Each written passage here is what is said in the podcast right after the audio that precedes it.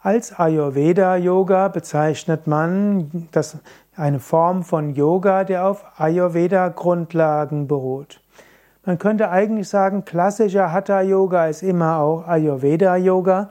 Zum Beispiel die Hatha-Yoga Pradipika, eines der Grundlagenwerke des Hatha-Yoga, greift ständig zurück auf Ayurveda-Konzepte. Und dieses Zurückgreifen auf Ayurveda-Konzepte ist das, was im Ayurveda-Yoga besonders charakteristisch ist. Ayurveda ist ja die Wissenschaft vom Leben und Ayurveda sagt, du bist dann gesund, wenn du ein gutes Agni hast, also ein gutes Verdauungsfeuer, wenn du nicht zu viel Amas in dir hast, also nicht zu viele äh, Unreinheiten, Schlacken, Stoffwechselprodukte.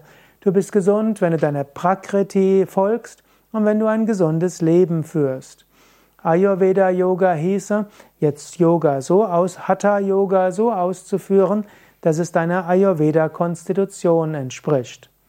Wenn du zum Beispiel zu viel Kapha hast, dann gilt es, dass du das Kapha reduzieren musst.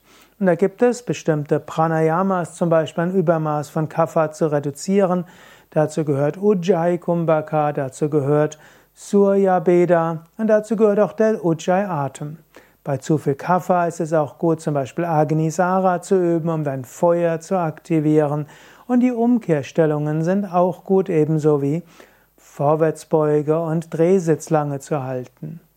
Oder wenn du zu viel Vata hast, also zu viel Luftelement, dann würde Ayurveda Yoga sagen, dann ist es wichtig, dass du auch wieder Ujjayi und Surya Beda übst, um dich zu wärmen und zur Ruhe zu kommen. Es ist wichtig, Tiefenentspannung zu üben und die Asanas ruhig zu üben.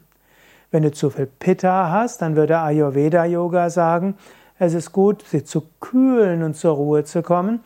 Und kühlen kannst du zum Beispiel die Shitali und Siddhkari Pranayama. Du kannst auch zur Ruhe kommen, zum Beispiel auch durch Wechselatmung, Tiefenentspannung und so weiter. Also Ayurveda Yoga würde heißen, du nutzt die Konzepte des Ayurveda, um Yoga an deine Konstitution optimal anzupassen.